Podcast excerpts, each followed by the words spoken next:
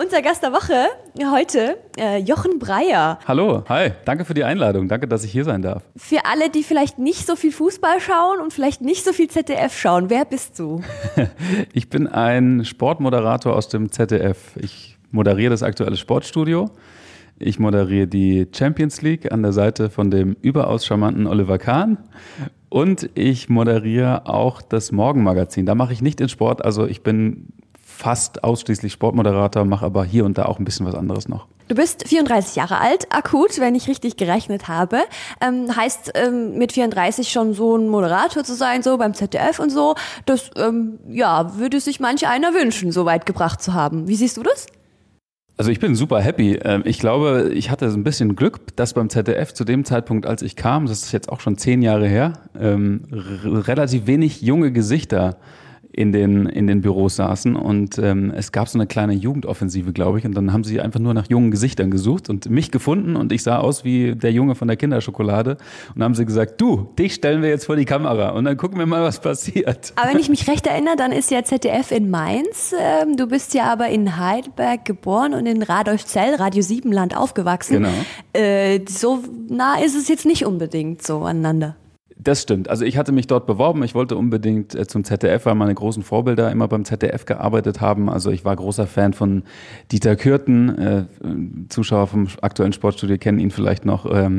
Ich war großer Fan von Günter Jauch, als er das aktuelle Sportstudio gemacht hat. Also äh, ich wollte unbedingt zum ZDF und habe mich dort auch beworben und habe dann am Anfang kleine Filme gemacht. Also ich bin ja nicht gleich als Moderator zum ZDF gekommen, sondern ich habe erstmal kleine NIFs, kleine Beiträge für Nachrichten, für Sportsendungen gemacht und bin dann so Schritt für Schritt in Richtung oder Schritt für Schritt von hinter der Kamera vor die Kamera gerückt. Das heißt aber, vor deiner Bewerbung hat ja auch noch ganz viel anderes stattgefunden. Was denn alles? Wie viel Zeit haben wir denn jetzt? so im Schnelldurchlauf.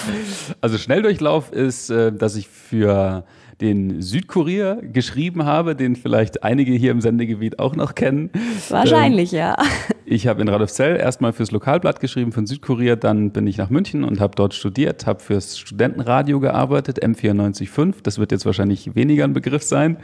Bin vom Studentenradio zum Bayerischen Rundfunk gekommen, habe dort Radio gemacht und habe dann parallel noch für die Süddeutsche Zeitung als freier Mitarbeiter geschrieben. Also ich hatte so einen kleinen Bauchladen, habe Zeitung, Radio und dann irgendwann Fernsehen gemacht. Das heißt aber, dieses Ziel Journalist oder Moderator oder sowas oder, oder was mit Medien, wie es jetzt heute Irgendwas heißt, mit Medien, ja. ähm, das war schon relativ früh da oder wie kann man sich das denken? Das wusste ich komischerweise schon immer, ja. Also andere wollten erst Baggerfahrer werden, andere wollten Fußballstars werden und ich wollte komischerweise immer der sein, der am Rand des Spielfelds steht und die Fußballer interviewt. Ich weiß gar nicht warum. Okay. Irgendwas muss schiefgelaufen sein. Hast du dann auch in der Dusche geübt wie der Opti? Der hat ja mal erzählt, der, der hat immer in der Dusche die, die, die Fußballer äh, interviewt. Ja, hast du das auch gemacht? In der Dusche nicht, aber ich habe früher immer tatsächlich bei Fußballspielen den Ton abgestellt und habe dann selber den Kommentator gespielt. Deine armen hab, Eltern? Ja, ich habe wirklich unfassbar laut rumgeschrien. Ich war viel emotionaler als jeder, jeder Kommentator im Fernsehen. Ja, das würde man sich heute vielleicht ein bisschen wünschen, oder? So ein bisschen mehr spanisches auch, und italienisches Flair ich war hier auch zugegeben nicht neutral, ich war sehr parteiisch. für, für wen warst du immer so? Also natürlich bei Länderspielen für Deutschland und ansonsten für meinen Verein, für den Karlsruher SC. Und da konnte ich schon sehr emotional werden. Ich habe auch zum Teil das Kommentieren einfach abgebrochen, wenn das Spiel nicht, nicht schön war. Ich meine, das, also, das wäre ja mal noch ein Phänomen, im, im Live-Fernsehen noch einen, Kommentar abzubrechen. Also das, das hebe ich mir vielleicht mal, lieber genau. für das Ende meiner Karriere Aber du hast ja jetzt, bist jetzt kein Kommentator, du bist Moderator. Und ich bin, genau, Genau, ich bin Moderator. Das habe ich nie geübt, komischerweise. Also ich bin jetzt nie vorm Spiegel gestanden und habe irgendwie ähm, die Augen zusammengekniffen und mich cool angeguckt und dachte so, ah, ich könnte vor der Kamera stehen. Ich dachte eigentlich auch wirklich nie, dass ich Moderator werde. Also es war so ein Kindheitstraum, gerade das aktuelle Sportstudio, aber ich hätte nie gedacht, dass ich der Typ dafür bin. Was haben denn deine Eltern äh, irgendwie gesagt, wenn, wenn du das denen irgendwie als Kind schon erzählt hast, so ich werde mal irgendwie im Fernsehen sein oder so? Die meisten tun das ja gerne mal ab und sagen, ja, jetzt lern du lieber was Gescheites. Also sagt man ja gerne, also sagt man auch bei uns in der Branche, ja, das ist, lern lieber was Gescheites, so eigentlich. Ja. Nee, meine Eltern äh, haben mich da eigentlich immer darin bestärkt. Also Keine Ahnung, ob sie dachten, okay, der Junge wacht schon noch irgendwann auf und merkt, dass das ein bisschen hochgegriffen ist mit dem Moderator sein. Ähm, aber also ich hatte, glaube ich, nie den konkreten Wunsch, wirklich Moderator zu werden, sondern ich wollte eigentlich Journalist werden und das fanden beide ganz okay. Das wäre jetzt meine nächste Frage gewesen. Es gibt viele Moderatoren, die keine Journalisten sind, die einfach klassische Moderatoren sind, die vorlesen, was man ihnen getextet hat. Ja, ähm, das wolltest du aber nicht sein. Das wollte ich nicht sein. Also ich komme aus einer anderen Ecke. Ich komme tatsächlich aus dem Journalistischen. Also mir war das immer wichtig. Deswegen war meine Zeit bei der Süddeutschen Zeitung auch sehr, sehr wertvoll, weil ich da sehr viel Journalistisches gelernt habe. Das Handwerk ist ja letztlich eigentlich nichts anderes als ein Handwerkjournalismus. Und mir war das wichtig, so eine Basis zu haben und auch zu wissen, worüber ich rede. Und nicht nur was vom Teleprompter abzulesen. Hast du ein Volontariat gemacht, ein klassisches? Das habe ich nicht gemacht. Ich habe nur etliche Praktika gemacht. Unzählige. ja, davon können die bei uns in der Branche ja ein Lied singen, ne? so ja. ein bisschen. Äh, findest du es ein bisschen schade? Ist es, ist, war es für dich schwer, dich durchzubeißen? Oder war es gerade eine gute Zeit? Du hast vorhin gesagt, das war vielleicht so ein bisschen Glück, dass du da reingerutscht bist. Genau, also so wie es gelaufen ist, war es super, weil ich über ein Praktikum auch beim ZDF dann reingekommen bin. Ähm, ich habe im Auslandsstudio in New York ein Praktikum gemacht, was echt ein großes Glück war, da genommen zu werden. Keine Ahnung, wie ich dieses Was Glück verdient hatte. Erzählt? Also ich habe sie nicht bestochen, weil Geld hatte ich keins zu dem Zeitpunkt. Aber von, äh, warte mal, Radolf Zell, dann nach München zum Studium, Heidelberg ganz früh hinter dir gelassen. Also so Verortung, Setteln ist nicht so deins, oder? Ja, ja, ich bin jetzt schon seit 14 Jahren in München. Okay. Also ein Nike-Schmeckter oder wie man auch immer in München sagt. Genau, also ja. In, Zugroaster. In, oh Gott, man, wir, wir, üben jetzt kein Bayerisch. Ich das finden unsere schwäbischen Hörer nicht so gut. genau. Ähm, ja, diese, dieses jetzt Moderator sein, also äh, neben äh, Katrin Müller-Hohenstein und Sven Forst. Wenn man das erfährt, du hast gesagt, du wolltest es schon immer machen. Ähm, wie war der Tag, kannst du dich noch erinnern, als du das erfahren hast oder als man dich gefragt hat? Ich weiß ja nicht genau, wie das dann mhm. abgelaufen ist. Ich kann mich doch noch genau daran erinnern, wie der Dieter Gruschwitz, der damalige Sportchef, mich anrief und mir am Telefon erst sagte, du Jochen, ich muss dir was erzählen. Der Michael Steinbrecher hört im aktuellen Sportstudio auf in drei Monaten dann macht er erst eine Pause. Dann dachte ich, okay, was kommt jetzt? Und meinte so, ja, und ich hätte es gerne, dass du das machen würdest. Und ich war schockgefroren in dem Moment. Also es war. Telefon aus der Hand gefallen. Ich habe, glaube ich, so ein bisschen angefangen, weiß ich nicht, zu zittern. Ich musste mich erstmal wirklich aufs Sofa setzen und dann hat er so gemeint, ich kenne dich ja, Jochen, ich kenne dich ja so ein bisschen, du bist ja keiner, der jetzt irgendwie laut äh, Hurra schreit und sagt, ich bin der Geilste und ich mache das sofort. Ähm, lass es erstmal sacken und melde dich morgen bei mir. Und einerseits war es irgendwie echt so der schönste Moment natürlich meiner Karriere und andererseits hatte ich echt ein bisschen Schiss auch, weil ich dachte, so das aktuelle Sportstudio, ich Pimpf, also was, was soll ich denn da? Ich, ich habe nicht dieses Format, ich kann das nicht. Und musste erst wirklich diesen einen Tag nachdenken, habe sehr viel mit meinen Eltern äh, telefoniert, mit meinem Papa telefoniert, ob ich das wirklich machen soll oder ob das Risiko zu groß ist. Und alle haben mir zugeraten, meine ganzen Freunde haben mir zugeraten.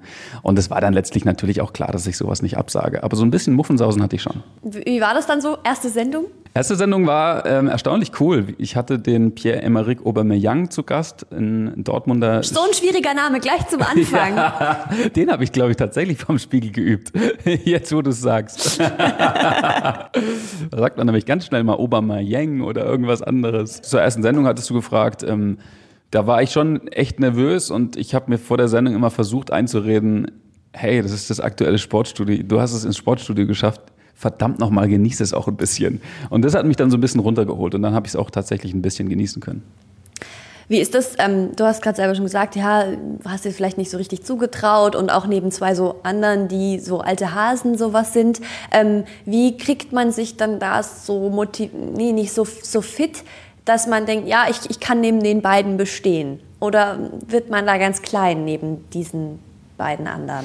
Naja, Sven Voss ist ja auch relativ jung gewesen und hat mich da auch an die Hand genommen. Der hatte, glaube ich, dann zu dem Zeitpunkt auch erst seit zwei Jahren Sportstudio moderiert. Und die Katrin ist äh, auch äh, so super lieb äh, gewesen und hat mich mitgenommen auf zwei, zu zwei Sendungen, die sie moderiert hat vorher. Hat mir genau gezeigt, wie sie sich vorbereitet, was sie vorbereitet. Ist ja auch nicht ganz üblich unter den Kollegen, ne? Also da gibt es auch welche, die gönnen es dir halt nicht. Und die, also das ist schon so ist sehr es. nett eigentlich. Total nett, total nett. Also unser Teamgefühl stimmt auf jeden Fall. Und und das hat mir dann auch so die Nervosität ein bisschen genommen, weil ich auch gemerkt habe, es ist jetzt auch kein Hexenwerk. Also klar ist es sehr renommiert, klar ist der Name groß, aber letztlich ist es auch nur eine Moderation und wenn man sich mal verspricht, jo, dann verspricht man sich halt mal. Ist es auch so ein bisschen, also man hat ja das Gefühl, so die Sportbranche, ja, man duzt sich, man ist ein bisschen lockerer, man, äh, ja, es ist, es ist nicht ganz so zwanghaft, ja, der, der Blazer, der, da muss auch keine Krawatte dabei sein, so in die Richtung. Ist es auch so deins, wo du sagst, ja, genau so eine Moderation und auch sportliche Themen und sowas, das ist meins? Oder war es dir letzten Endes egal? Also hättest du auch irgendwas anderes moderiert? Meinst du jetzt die. Als Sendung. Also hätte auch irgendein Lifestyle-Magazin, TAF oder keine Ahnung. ja, meins, nee, nee, ich glaube, so Lifestyle wäre jetzt nicht so mein Thema gewesen. Also mein Thema ist dann schon der Sport. Und in der Sportbranche ist natürlich das aktuelle Sportstudio so die Kultsendung schlechthin. Also neben der Sportschau vielleicht. Das Sportstudio ist die älteste Sportsendung, die es gibt mit ganz großen Legenden, die da schon moderiert haben. Und also genau dieser Name war es halt auch, der mir sehr großen Respekt eingeflößt hat. Aber also diese Sendung ist schon, ist schon genau die, die ich auch als Kind immer geguckt hatte. Das, das ist eben so nett gewesen. Also ich saß immer früher mit einem Pyjama äh, vorm Fernseher. Das war so die einzige späte Sendung, die ich gucken durfte, weil mein Papa die auch immer gucken wollte. Und bin eigentlich mit dem Sportstudio groß geworden. Was war so die die Erkenntnis, als du von, von vorm Fernseher in den Fernseher gegangen bist? So, was war denn komplett anders? Hast du noch irgendwas im Kopf, wo du sagst, ja, ähm, also das hat mich total gewundert, dass es jetzt dann doch anders war, als ich es vor der Glotze gesehen habe. Keine Ahnung, dass die, dass die Studios viel kleiner sind, dass die Leute viel, äh, was weiß ich, äh, total zugeschminkt sind. Ich weiß nicht, man erwartet irgendwas anderes als Kind und wenn man dann heranwächst, wenn man das erste Mal in ein Fernsehstudio kommt, ist es, glaube ich, erstmal was anderes als das, was man gedacht hat, dass es ist. Ja, das stimmt. Ich bin allerdings jetzt nicht von draußen gekommen und gleich in so ein großes Fernsehstudio geschoben worden, sondern das waren halt kleine Schritte. Also, dass ich erst mal mit dem Kamerateam rausgegangen bin und Interviews gemacht habe und irgendwann mal ein kleines, einen kleinen Beitrag gemacht hat, bei einer anderen Fernsehsendung mal dabei saß. Also, es waren eher kleine Schritte. Also, was ich komisch fand, ist mich selbst, selber zu sehen am Anfang. Also wenn ich mir Sendungen von mir selbst angeguckt habe, das habe ich irgendwie nicht ausgehalten, weil ich dann immer dachte, oh, das, das, das Hemd sieht doch doof aus oder ah, was habe ich denn für eine Frisur und was habe ich denn da erzählt? Die Moderation ist ja total bescheuert. Und, und jetzt? Wie ist es jetzt? Jetzt ist es immer noch komisch, aber man muss sich ja zwingen, es anzugucken um auch ein bisschen besser zu werden. Also gerade mit Moderationstrainern arbeitet man dann ja auch zusammen als Moderator und, und wird quasi gezwungen, sich selbst anzugucken. Wie ist das? Also man, äh, ja, ständig wird sein Name gesagt, man ist ständig im Fernsehen, viele heben da so ein bisschen ab, viele, man muss so ein bisschen egozentrisch drauf sein, um das überhaupt verkörpern zu können, hat man das Gefühl, weil viele Moderatoren eben genau diesen Charakterzug halt haben.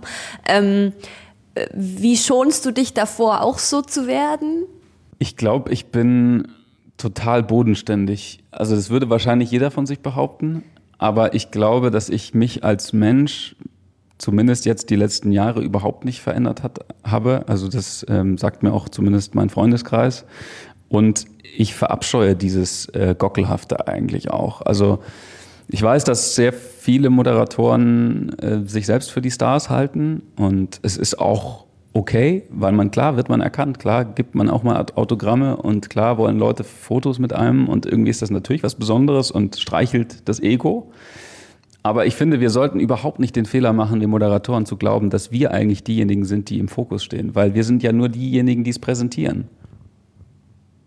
Wir sind ja nur diejenigen, die etwas ansagen und die andere glänzen lassen sollten. Also das ist mir super wichtig dass nicht wir die Stars sind, sondern dass diejenigen, die in unsere Sendung kommen, die Stars sind und im Rampenlicht stehen. Seit 2012 äh, moderierst du neben Oli Kahn ja auch äh, Champions League Übertragungen. Ähm, wir haben ja alle Oli Kahn auch äh, vor seiner Zeit als Moderator erlebt und er hat sich ja auch gut entwickelt. Also das war, die Anfänge waren, glaube ich, ein bisschen holprig. Er ist jetzt ein sehr angenehmer Moderator, Zeitgenosse vom, vom Fernsehen im Fernsehen geworden. Ähm, wie war das für dich am Anfang, neben so jemandem als junger Kerl zu bestehen? Wurdest du überhaupt ernst genommen? also ich hatte da auch Angst vor, ehrlich gesagt, äh, zum ersten Mal Oli Kahn zu treffen, weil ich auch dachte, er beißt mir bei der ersten bösen Frage den Kopf ab oder wickelt mir das äh, Mikrofon um den Hals. Und am Anfang, das war ziemlich lustig, weil in der ersten, nicht in der ersten Sendung, aber bei unserem ersten Treffen, wo wir uns zusammengesetzt haben, hat er mich komischerweise immer Rolf genannt. Ich weiß gar nicht warum. Ich weiß bis heute nicht warum. Er hat immer Rolf zu mir gesagt. Er dachte irgendwie, ich heiße Rolf. Und dann habe ich am Ende ähm, zu ihm gesagt, du, ich heiße gar nicht Rolf. Oh, okay. Beim nächsten Treffen hat er mich Ralf genannt. Also nicht Rolf, Rolf, sondern Ralf. Und da habe ich auch wieder, ich, ich wollte ihn jetzt auch da jetzt nicht so berichtigen die ganze Zeit und habe dann auch schüchtern, wie ich war, am Ende des Treffens erst gesagt, du Olli, ich heiße nicht Ralf, ich heiße Jochen. Und daraufhin hat er, glaube ich, ein halbes Jahr mich gar nicht mit Namen angesprochen. also kurzum, er konnte sich meinen Vornamen nicht merken. Aber, ähm, Was aber eurem Verhältnis ja offensichtlich nicht so viel Abbruch getan ja, hat. Nee, gar nicht. Also er ist auch echt ein lieber Kerl und ich mag mittlerweile seinen Humor total. Er hat einen sehr trockenen Humor ähm, aber das muss man auch können, ne? Also äh, man muss verstehen können, was er denn jetzt gerade ja, ja, will. Genau. Ne? Am Anfang guckt man ihn erstmal so an und denkt sich, war das jetzt ein Witz oder war das ernst gemeint, um Gottes Willen. Und äh, irgendwann merkt man aber, dass er total herzensgut ist. Und ich finde, er hat sich auch als Experte, so wie du sagst, super gut entwickelt. Er hat auch selber an sich gearbeitet, sagt er auch selbst. Er hat ja, er ist ja ehrgeizig, das wissen wir ja. Ähm, und ist mittlerweile auch taktisch auf einem super hohen Niveau. Also ich kann da auch echt sehr viel von ihm lernen. Geht ja gleich auch weiter mit Trainern und Spielern, die ein bisschen schlecht gelaunt gern mal nach einem Spiel äh, sind. Wir erinnern uns an, an Jürgen Klopp, der irgendwie gar keinen Bock hatte auf Interview. Ja. Ähm, ich kann mir vorstellen, dass man, wenn man so ein bisschen auflaufen gela ähm, gelassen wird, ähm, in so einem Frage-Antwort-Spiel und man eigentlich abhängig ist auch von dem anderen. Moderator muss ja immer so, das andere ist der Gegenspieler und wenn der nur Ja und Nein antwortet, dann ist das irgendwie nicht rund. Und äh, wenn jemand keinen Bock hat, dann wird genau das draus, so ein verzweifelter Kampf, um irgendwie ein Gespräch um Sendezeit zu füllen, weil man noch eine, eine Minute Zeit hat und die füllen muss. Ähm, wie kommt man da raus? indem man fragt, das Ding ist durch. Und dann, dann geht der Trainer einfach aus dem Fernsehstudio und dann ist das Gespräch vorbei. Nein, Spaß beiseite. Also ähm, ich habe vollstes Verständnis für alle Trainer, die nach Niederlagen keinen Bock haben auf Interviews. Und es tut mir auch fast leid, dass sie dann gleich ins Fernsehstudio müssen. Gut, so sind die Fernsehverträge und äh, gerade Jürgen Klopp kann, glaube ich, auch damit super gut umgehen, weil er sehr eloquent ist ähm, und rhetorisch auf der Höhe und weil er Kontra geben kann. Und ich muss sagen, ich finde es eigentlich überhaupt nicht schlimm, wenn es auch in einem Fernsehstudio mal ein bisschen kracht. Also das ist doch eigentlich der Moment, wo wir alle auf, auf der Couch sitzen und aufwachen und äh, endlich. Das sind die kleinen Videos, die danach rumgeschickt werden. Guck mal, der Klopp ist wieder ausgerastet. Ja, oder? zum Beispiel. Also oder oder ich, manchmal rastet er ja auch zu Recht aus, also wenn er eine doofe Frage gestellt bekommt. Und ähm, ich finde das überhaupt nicht schlimm und, und er findet es übrigens auch nicht schlimm. Ich habe auch länger mal mit ihm drüber geredet und er meint, ja, dann passiert wenigstens ein bisschen was mal im, im Fernsehen und nicht nur 0815 Fragen und 0815 Antworten, sondern ja, dann knistert es ein bisschen und das sind ja die Momente, an die wir uns auch alle irgendwie erinnern. Oder Per Mertesacker, der bei der Weltmeisterschaft in Brasilien meinen lieben Kollegen Boris Büchler da so ein bisschen angegangen ist. Ja, äh, Im ersten Moment regen sich alle drüber auf, aber letztlich, das sind doch die Momente, die hängen bleiben. Also du nimmst das dann nicht mit nach Hause sozusagen? Ich versuche es nicht mit nach Hause zu nehmen und ich versuche es auch sportlich zu nehmen, weil genau so wie du gesagt hast, es ist so ein bisschen auch so ein, so ein Wetteifer natürlich. Ähm, wir Journalisten müssen die kritischen Fragen stellen und die Spieler und Trainer müssen sie sich aber natürlich auch nicht gefallen lassen, sondern dürfen auch gerne mal dagegen reden. Und wenn dann, sagen wir mal, ein kleines ähm, sympathisches Streitgespräch entsteht, auf einem fachlichen Niveau, wo es nicht polemisch wird, dann haben wir doch alle gewonnen nach einem Spiel, man hat so das Gefühl, es werden da doch dann immer dieselben Fragen gestellt. Ne? Wie war das Spiel? Wie haben sie es eingeschätzt? Ähm, was hätte man hinterher besser machen können? Dann sagt jeder Trainer, ja, hinterher ist man immer schlauer. Also ähm, ja, warum, was macht's denn irgendwie, wie, wie schafft man es denn dann noch, doch noch was anderes zu sagen? Es ist schwierig, ja, es ist schwierig, so wie du sagst. Also ich finde auch, dass wir sehr oft dieselben Fragen stellen, natürlich auch ich und ähm, weil wir sehr viele Spieler nach sehr vielen Spielen interviewen und auch interviewen sollen. Die Leute wollen es ja auch sehen. Aber natürlich fällt einem jetzt nicht immer die Knallerfrage ein oder die ganz besondere Frage. Und umso mehr sage ich, ähm, darf man sich auch gerne als Journalist ein bisschen was trauen und mal ein bisschen eine ausgefallenere Frage stellen. Und wenn dann mal eine pumpige Antwort zurückkommt, ist das auch okay. Bleiben wir noch ein bisschen im Fußballgeschäft. Es wird ja viel geschimpft. Ähm, den vielen geht es nicht mehr genug um das Spiel als solches, um viel Trarat drumherum, Verträge, Gelder. Ähm, Gerade jetzt äh, vor der WM 2022 in Katar wird viel über die Arbeitsbedingungen vor Ort in den Stadien und ähm, Krieg mit den äh, Streits mit den Nachbarländern äh, diskutiert. Ähm, ist da irgendwas verrutscht?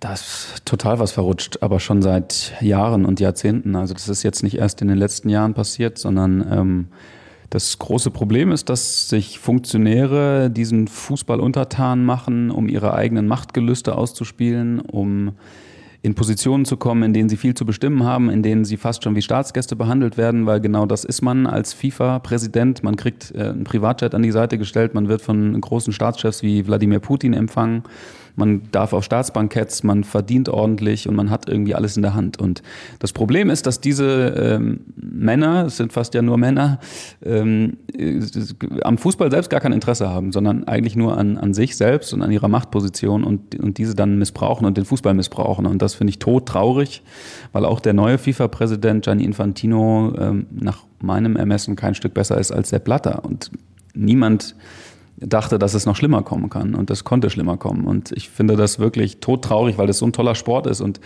gerade so viele Fans ähm, eine so große Leidenschaft haben und ja auch letztlich diese Gelder dann auch bezahlen, die im Fußball im Umlauf sind. Also wer bezahlt die denn? Das ist ja der Fan, der sich das Trikot kauft, der sich eine Eintrittskarte kauft, der sich den Schal kauft. Die immer teurer werden übrigens. Die, die auch immer teurer werden, was ich auch sehr uncool finde.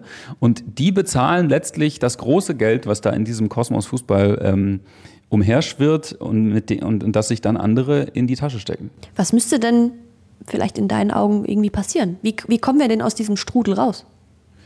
Das ist eine sehr, sehr gute Frage. Ich habe da ehrlich gesagt keine Antwort. Es müsste einfach mal einer kommen, der, der ein bisschen aufräumt. Also einer, der Werte, Anstand und Moral hat, und als FIFA-Präsident die Statuten ändert, zum Beispiel mal eine Amtszeitbeschränkung, das wäre ja schon mal ein Anfang, dass man sagt, jeder FIFA-Funktionär darf nur zwei Amtszeiten machen und muss dann raus. Ähm, aber jemand mit Anstand und Moral, das ist ja das Problem, würde nie FIFA-Präsident werden, weil er eben nicht gewählt wird, weil er allein schon korrupt sein muss, um gewählt zu werden. Und ich bin da auch verzweifelt. Du machst ja aber nicht nur Fußballthemen, du versuchst dich auch in Reportagen.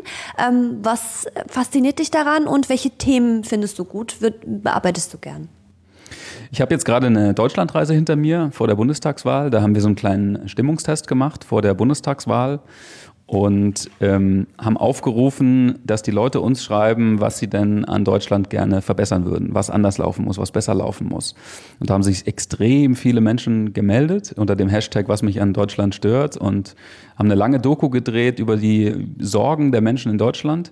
Und das fand ich super spannend, weil wir viele von denen dann auch besucht haben, sie im Alltag besucht haben, ihre Probleme uns angeschaut haben hohe Mieten, Altersarmut, viel zu hohe Kita-Gebühren. Ähm, war sehr, sehr viel dabei, sehr vielschichtig und ja, das ist, ähm, das bereichert einen, äh, weil es nicht nur Sport ist, sondern weil es dann auch so ein bisschen ins echte Leben, würde ich mal sagen, geht. Und ähm, das finde ich schon, also ich würde den Sport jetzt nie aufgeben wollen, aber ich finde andere Themen auch super spannend. Was wäre denn noch drin für dich? Du bist jetzt Mitte 30, ZDF, Haken dahinter. So, was jetzt? also mein großer Traum ist ja eigentlich mal Park Ranger im, in einem Nationalpark zu werden. Also das habe ich auch gelesen. Im Krüger Nationalpark. Warum? weil ich Tiere so mag. Und, und weil ich äh, totaler Fan von Safaris bin. Also, da ähm, wohnst du ja aber in München total falsch, ja, oder stimmt. mitten in München. Stimmt, im Tierpark Hellerbrunn kann man jetzt nicht die besten Safaris Ich weiß machen. nicht, ich stelle mir gerade vor, wie du durch den Tierpark Hellerbrunn mit einer Safari, mit einem Jeep düst, ja, und die Löwen suchst. Ja, cool, oder? In so einem beigen Anzug, ja, genau. mit so einem Hut auf. Ist es nur so eine Schnapsidee oder? Ja, das ist eine Schnapsidee. Okay. Also ich glaube nicht, dass die mich brauchen, weil ich mich ja auch überhaupt nicht auskenne. Ich müsste du kannst ja Ausbildung die, machen. Die, die Führungen moderieren dann. Ja, stimmt. Genau. Ja, das ist eine gute Idee. Vielleicht bewerbe ich mich mal. Genau. Kannst ja mal so als, als Sommerpausenfüller weil wenn die Bundesliga gerade Pause hat und Champions League auch, dann hat, brauchst du ja irgendwas anderes. Und ich meine, das ist ja auch so ein bisschen Bundesliga und, und Fußball ist ja auch manchmal ein bisschen wie ein Zoo. Das hast jetzt du gesagt. Nee, aber was gibt's noch? Was gibt's noch? Die Großen, du hast vorhin von Legenden gesprochen. Eine ZDF-Legende ist Thomas Gottschalk. Wetten das wieder aus, den aus der Taufe zu heben? Irgendwie so eine Idee irgendwie so im Kopf manchmal? Lieber nicht. Also ich habe mitbekommen, dass man sich mit Wetten das auch einiges kaputt machen kann. Und ich glaube, da würde ich mich verheben. Ich bin auch nicht so der, der Entertainer-Typ. Ich glaube nicht, dass ich so Samstagabend Galas ähm, machen wollen würde, dass ich dafür gemacht bin, sondern ich will es, glaube ich, eher journalistisch halten. Also solche Reportagen finde ich total spannend. Reportagen über ernste Themen finde ich spannend, Filme zu machen.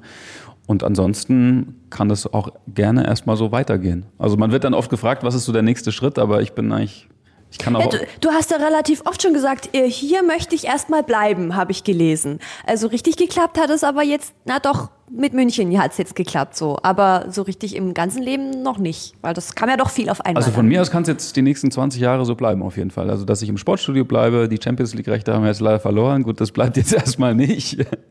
aber ähm, das Sportstudio kann man ja viele, viele Jahre machen. Ich glaube, Michael Steinbrecher, mein Vorgänger, hat 20 Jahre gemacht dann würden ja jetzt noch knapp 17 vor mir liegen. da drücken wir mal die Daumen äh, ans ZDF. Die Nachricht hier äh, steht zur Verfügung die nächsten 17 genau. Jahre. ähm, ja, genau. Ganz kurz noch ein Schwenk durchs Privatleben. Das ist dir ja sehr wichtig, dass das privat bleibt. Das ist auch nicht bei jedem Moderator so äh, oder bei jedem, der ein bisschen mehr im Rampenlicht steht. Ähm, warum ist dir das so, so wichtig? Weil ich ähm, als Journalist wahrgenommen werden will und nicht als Privatperson und weil ich mich äh, nicht produzieren will. Also ich will mich jetzt auch nicht interessant machen, indem ich irgendwie sage, ich habe ein ausgefallenes Hobby oder ich, ich bin irgendwie ein toller Hecht, weil ich gut singen kann oder äh, meine Frau macht dies und das, ähm, sondern ich will mich eben als, also ich will mich nicht verkaufen und ich will als Journalist wahrgenommen werden und nicht als Privatperson, weil ich auch nicht den Fehler machen will, zu glauben, dass ich irgendwie ein, ein toller Hecht bin und deswegen ähm, erkannt werde oder deswegen jetzt im Fernsehen bin, sondern das ist ein Beruf, vielleicht kein Beruf wie jeder andere, logisch, ähm, weil es auch ähm, impliziert, dass man erkannt wird und dass man angesprochen wird und dass man Interviews gibt, dass man zu Radio 7 eingeladen wird, was auch schön ist. Sowas mache ich gerne, ähm, aber auch nur in meiner Rolle als, als Moderator und Journalist und nicht als der Privatmensch. Das heißt, sowas wie die Zahnarzthelferin bringt auch nicht ihren Mann mit zum Job, so in die Richtung? Zum Beispiel, ja. genau. Genau, okay. Ja. Gut, dann belassen wir es dabei. War ein sehr schönes, nettes Gespräch mit dir hier zum Sonntagvormittag. Ich wünsche dir noch einen schönen, angenehmen Sonntag. Mit oder ohne Fußball, das seid ihr überlassen. Heute mal ohne Fußball. Ja, vielen Dank. Alles Mir hat es auch sehr Spaß gemacht. Ja, komm gut nach Hause. Danke sehr.